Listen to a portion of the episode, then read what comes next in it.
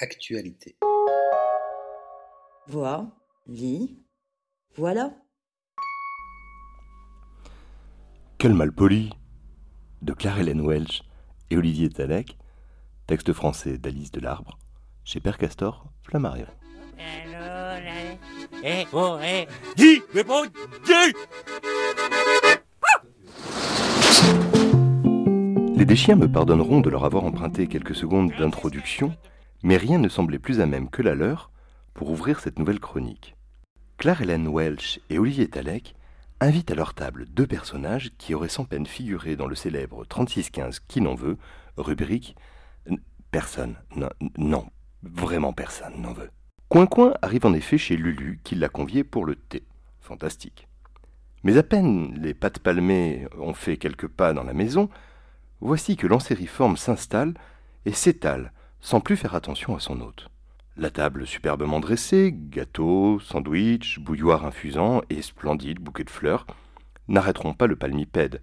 Ce dernier met les pattes dans l'assiette, ou quasi, et fait la fine bouche à peine les réjouissances entamées.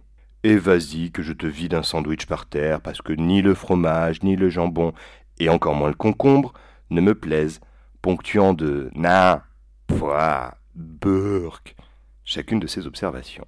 Et au final, voici qu'il s'empiffre sans aucune délicatesse, ni aucune forme de savoir-vivre. Mieux, l'anatidé sans vergogne préfère avaler l'eau du vase, et d'un revers d'aile s'essuie la bouche, évidemment non sans avoir renversé les fleurs par terre.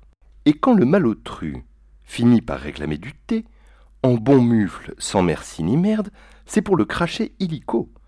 Et oui, Lulu avait oublié le sucre.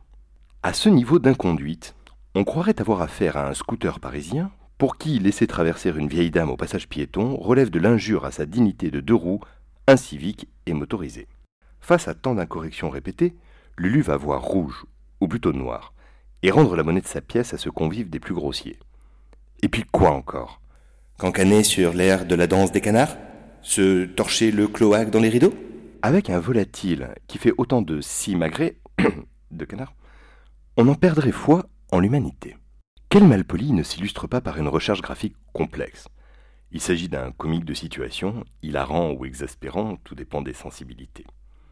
On verse plutôt dans la farce bouffonne que dans la fable moralisatrice, et c'est tant mieux. La situation, qui devient terriblement loufoque, a des accents de comédia dell'arte pour jeune public. Le sens du burlesque se maintient d'un bout à l'autre même, et plus encore lorsque les rôles de Coin-Coin et Lulu s'inversent. Ce qui devient touchant, et que l'on imputera volontiers à une pudeur so british, c'est que cette séance ainsi traversée et le grotesque navrant où se trouvent plongés les deux amis finit par nous faire rire. L'enfer, c'est les autres, en ce qu'ils ne prennent que rarement soin de nous, et nous le leur rendons bien. Alors que la crise atteint un invraisemblable paroxysme, les deux finissent par mesurer l'étendue absurde des dégâts au sens propre, la maison est devenue un véritable champ de ruines.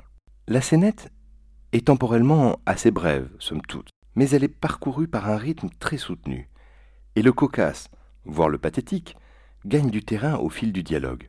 On en prendrait volontiers un pour taper sur l'autre, mais les deux indécrottables finiront par se réconcilier avec toute la gentillesse du monde. Le trait est expressif, les personnages faciles à cerner, et au milieu coule une douce histoire de respect et de règles de vie en société.